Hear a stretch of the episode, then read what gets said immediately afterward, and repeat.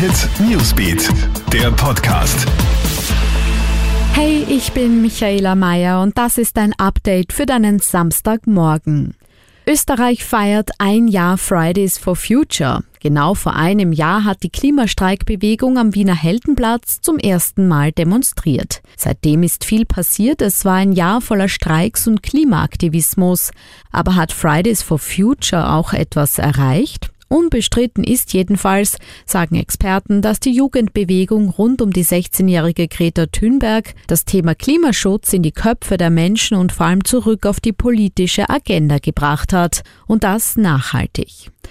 Es ist die Hölle auf Erden, so beschreibt ein Augenzeuge die Buschbrände in Australien.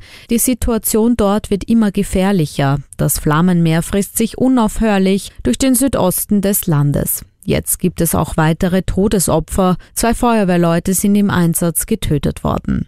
Entspannung ist nicht in Sicht, im Gegenteil, es soll mit Temperaturen von bis zu 50 Grad noch heißer werden.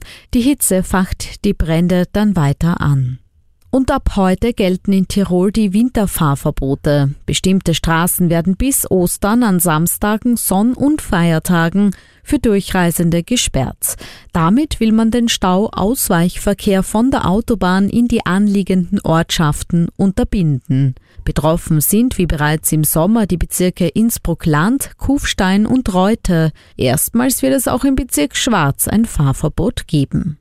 Alle aktuellen News gibt's für dich auch am Wochenende stündlich im Kronehit Newsbeat und natürlich kannst du unseren News Podcast auch abonnieren. Kronehit Newsbeat, der Podcast.